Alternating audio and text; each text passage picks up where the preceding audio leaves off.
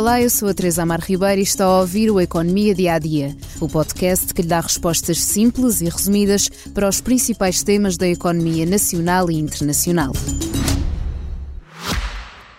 Já visitou hoje o BPI Expresso Imobiliário? Agora pode calcular o valor da sua propriedade e guardar a documentação da sua casa e do recheio numa nova área pessoal única no mercado. E ainda ficar a saber quanto pode pagar por uma casa localizá-la com uma pesquisa por polígonos e conhecer as soluções de crédito habitação BPI. BPI Expresso Imobiliário.pt Quem compra e quem vende na mesma página. Pandemia, guerra na Ucrânia, inflação alta, os abalos à economia portuguesa têm chegado sucessivamente e sem tempo de recuperação.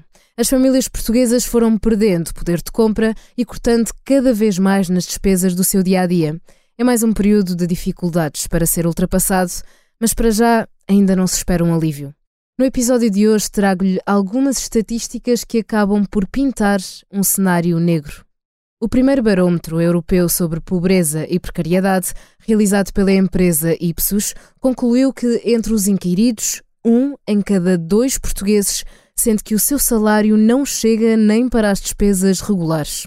Este estudo foi encomendado pela organização não governamental francesa Secours Populaire Français. Foram ouvidas 10 mil pessoas maiores de idade de 10 países europeus, incluindo Portugal. Segundo o relatório do estudo, a situação dos trabalhadores europeus é muito preocupante, especialmente em Portugal e na Sérvia, uma vez que ter um emprego já não significa necessariamente ser capaz de sobreviver financeiramente. O estudo conclui que mais de um terço dos trabalhadores europeus estão nesta situação, mas em Portugal falamos de metade dos empregados inquiridos.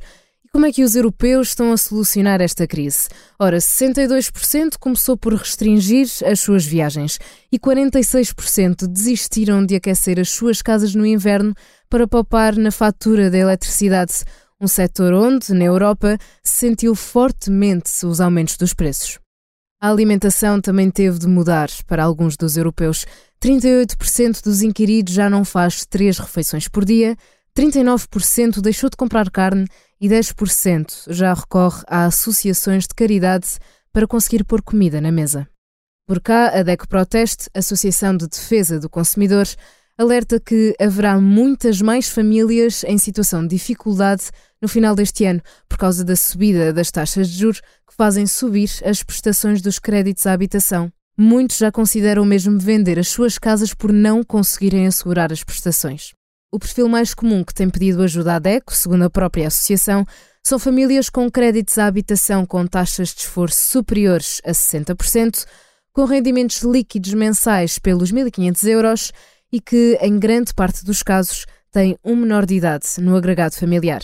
Esta semana, também o governador do Banco de Portugal, Mário Centeno, alertou para o aumento do número de famílias em situação de aperto financeiro, estimando que no final deste ano 70 mil famílias possam ver o crédito à habitação absorver mais de metade do seu rendimento. Por hoje terminou a sua dose diária de economia, aqui no Economia Dia a Dia, mas ainda o convido a ouvir um novo episódio do podcast Money Money Money, que levanta a questão: o azeite pode tornar-se um produto luxo? Obrigada por estar desse lado. Se tem questões ou dúvidas que gostaria de ver explicadas no Economia Dia a Dia, envie um e-mail para tearribeira.express.empresa.pt. Voltamos amanhã com mais novidades económicas.